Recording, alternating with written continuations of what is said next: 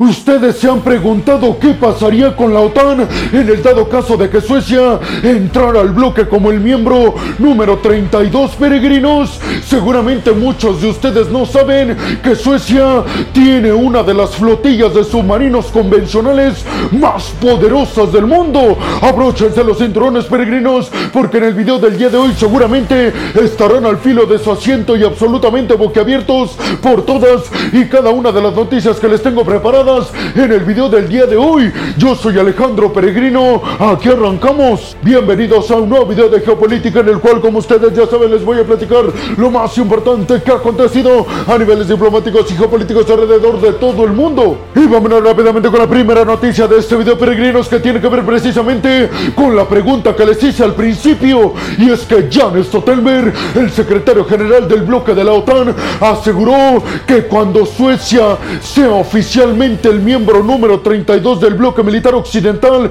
de la OTAN. Sin lugar a dudas, el bloque de la OTAN va a corregir sus vulnerabilidades en la zona noroeste de Europa, específicamente en la zona del mar Báltico, una región en donde precisamente la OTAN la comparte con Rusia. Les recuerdo, peregrinos, que el bloque de la OTAN tiene en sus filas a prácticamente todos los países que rodean al Báltico, a excepción aún de Suecia. Pero les recuerdo además, peregrinos, que Rusia tiene acceso al mar Báltico a través de la zona rusa europea llamada Kaliningrado. Y es que aseguró Jan Stoltenberg con la entrada de Suecia al bloque de la OTAN, ahora el bloque tendrá acceso a los ocho países y a sus puertos correspondientes de todo el Báltico. Stoltenberg dijo algo que muchos de ustedes seguramente no sabían, peregrinos, y es que aseguró el secretario general del bloque de la OTAN que Suecia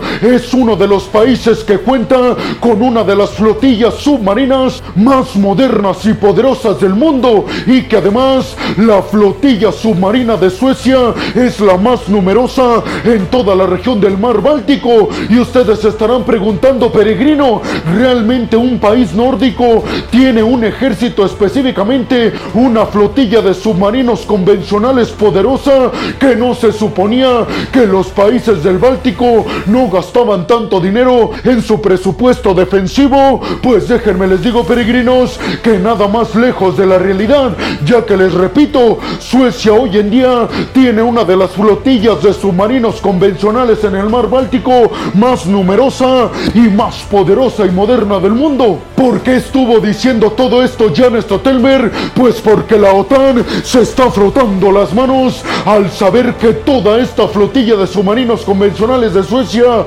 próximamente formarán parte del poderío militar del bloque. ¿Y por qué les dije al principio que Jan Stoltenberg considera que el bloque de la OTAN tiene grandes vulnerabilidades en la región del mar Báltico? Pues déjenme les explico, peregrinos. El mar Báltico tiene una profundidad máxima de, escuchen bien, peregrinos, únicamente 60 metros. Por esta razón, los submarinos nucleares estadounidenses no pueden entrar a estas aguas del mar Báltico porque necesitan mayor profundidad para operar correctamente. Por eso la OTAN no tiene submarinos en esta región, pero con la entrada de Suecia y sus submarinos convencionales, estos submarinos convencionales suecos sí pueden estar presentes en toda esta región del mar Báltico a una altura submarina de 60 metros.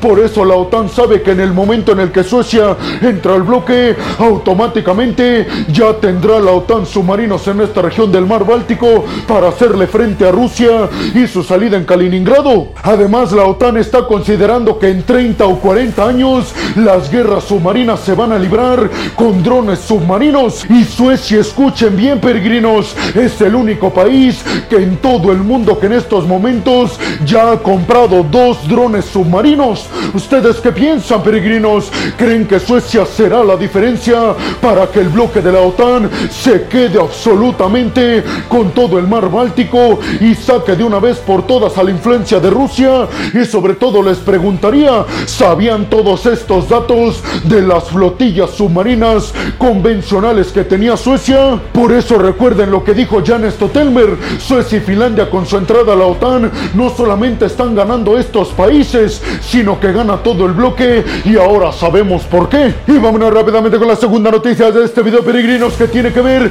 con que Oleksiy Danilov, el secretario del Consejo de Seguridad de la Defensa Ucraniana, dijo que la contraofensiva ucraniana en contra de las fuerzas defensivas rusas estaba teniendo un éxito absoluto en los primeros días de esta semana aseguró el mandatario ucraniano que en estos momentos la contraofensiva ha logrado avanzar, escuchen bien peregrinos, dos kilómetros hacia la región de Verdiansk, el avance más significativo que ha tenido la contraofensiva ucraniana para llegar a Verdiansk. Les recuerdo peregrinos que el objetivo final de la contraofensiva ucraniana en esta región de Verdiansk es llegar al mar de Azov y específicamente arrebatarle el control a los rusos del puerto ucraniano que le da salida a Ucrania a este mar de Azov, porque dicen los ucranianos y específicamente así lo aseguró Zelensky, ese puerto cerca de Verdiansk, ucraniano que le da salida al mar de Azov, es uno de los principales objetivos que van a recuperar próximamente. Sin embargo, peregrinos, la agencia de noticias Reuters en donde encontré esta noticia no pudo corroborar que estas declaraciones de Danilov fueran verdaderas. Lo que dicen desde Reuters es que ambos bandos, tanto Rusia como Ucrania, están diciendo que están ganando objetivos en el frente, pero hasta estos momentos, repito peregrinos, la agencia de noticias Reuters no ha corroborado si Ucrania o Rusia dicen la verdad. Pero lo que sí se dio a conocer por medio de la agencia de noticias Reuters es que Ucrania logró perpetuar un ataque en contra de un almacén de municiones rusos. Esto con el objetivo de debilitar las primeras líneas defensivas del Kremlin en Ucrania. ¿Ustedes qué piensan, peregrinos? ¿A quién le creen? ¿Quién creen que esté diciendo la verdad con respecto a sus victorias que están obteniendo en Ucrania, específicamente en el sur y en el este? ¿Creen que los rusos están diciendo la verdad? ¿Creen que sean los ucranianos? Y sobre todo les preguntaría, ¿creen que con este ataque por parte de Ucrania en contra del almacén de municiones rusas haga que sean muy mermadas las primeras líneas defensivas del Kremlin en Ucrania? Y vamos rápidamente con la tercera noticia de este video, peregrinos, que tiene que ver con que desde Rusia acaban de asegurar, escuchen bien, peregrinos, que ya en estos momentos, desde septiembre del año pasado hasta el día de hoy, 185 mil tropas se han enlistado en el ejército ruso. Nuevas tropas, peregrinos, equivalentes a 185 mil, supuestamente así lo aseguró el Kremlin, se han unido al ejército ruso para reforzar su invasión en Ucrania. Así lo especificó especificó Dmitry Medvedev, el expresidente ruso, que en estos momentos Rusia está reforzando todos y cada uno de los puntos y territorios en Ucrania que todavía controla ilegalmente Rusia. Especificó que con estas tropas el ejército ruso estará mucho más reforzado y ante las cuestiones y preguntas que le hicieron a Medvedev sobre la preparación de estas tropas enviadas al frente, solo se remitió a decir que Vladimir Putin no los envió enviaría si no estuvieran 100% preparados. Sin embargo, peregrinos, yo les preguntaría qué tanta experiencia puede tener una tropa que fue entrenada solo por algunos meses, sobre todo en una guerra tan fuerte en contra de los ucranianos que están armados con poderío militar de última generación occidental. Mendebev dijo que solo en la última semana cerca de 10.000 tropas nuevas se han enlistado al ejército ruso en búsqueda de luchar por su patria. Sin embargo, peregrinos, les recuerdo que en el mes de septiembre del año pasado, Rusia quiso aumentar 30% el número de sus tropas, es decir,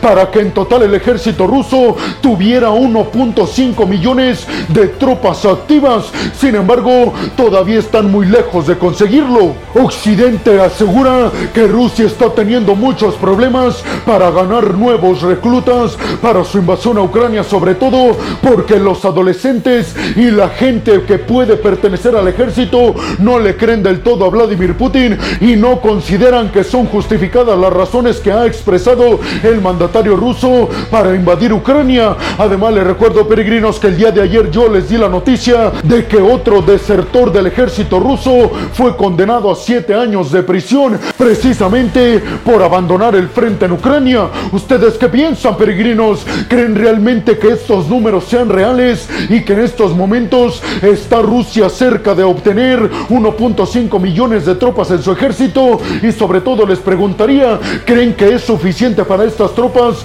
que solamente algunos meses se les haya entrenado antes de enviarlos al frente? Y vámonos rápidamente con la cuarta noticia de este video peregrinos que tiene que ver con que supuestamente Corea del Sur está asegurando que el satélite supuestamente militar espía que iba a poner Pyongyang en órbita y que fracasó su lanzamiento hace algunas semanas, pues dicen desde Seúl que este satélite no tenía tecnología militar, que era una absoluta mentira el hecho de que ese satélite que iba a poner en órbita Corea del Norte fuera un militar espía. Esta noticia se dio a conocer desde Corea del Sur, peregrinos, luego de que los militares surcoreanos lograran obtener los restos o algunos de ellos de este satélite que no pudo ser puesto en órbita, ya que varios restos de este satélite norcoreano cayeron en aguas territoriales a Corea del Sur. Por eso interpretan desde Corea del Sur, Japón y Estados Unidos que entonces más bien Corea del Norte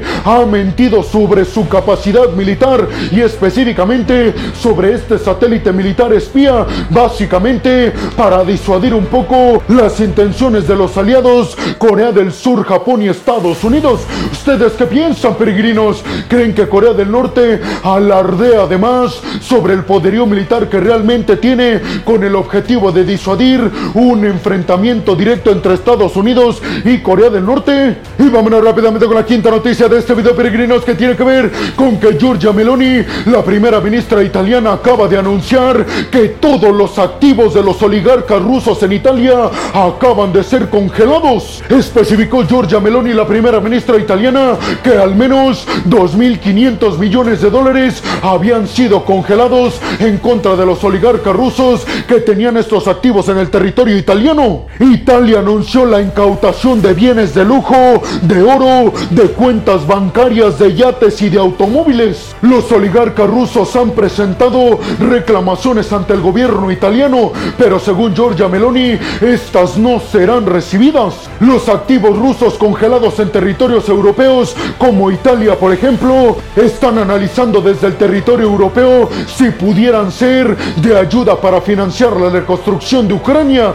Sin embargo, peregrinos, eso podría traerle mucha desconfianza al mercado europeo. ¿Ustedes qué piensan, peregrinos? ¿Creen que sea correcta esta estrategia de congelar los bienes de oligarcas rusos cercanos a Vladimir Putin que podrían estar ayudando a financiar la guerra de Rusia contra Ucrania? Y vámonos rápidamente con la sexta y última noticia de este video, peregrinos, que tiene que ver con que Israel acaba de anunciar que ya sacó todas y cada una de sus tropas de Cisjordania. Les recuerdo, peregrinos, que Israel llevó a cabo esta misión en Cisjordania con el objetivo de acabar con grupos terroristas. Después de su salida, una milicia de la franja de Gaza lanzó cohetes en contra de ciudades de Israel. Sin embargo, los sistemas de defensa aérea de Israel, la llamada capa de hierro, logró detener a todos y cada uno de estos misiles lanzados desde la franja de Gaza. ¿Ustedes qué piensan, peregrinos? ¿Estamos lejos de llegar a ver la paz entre Palestina e Israel?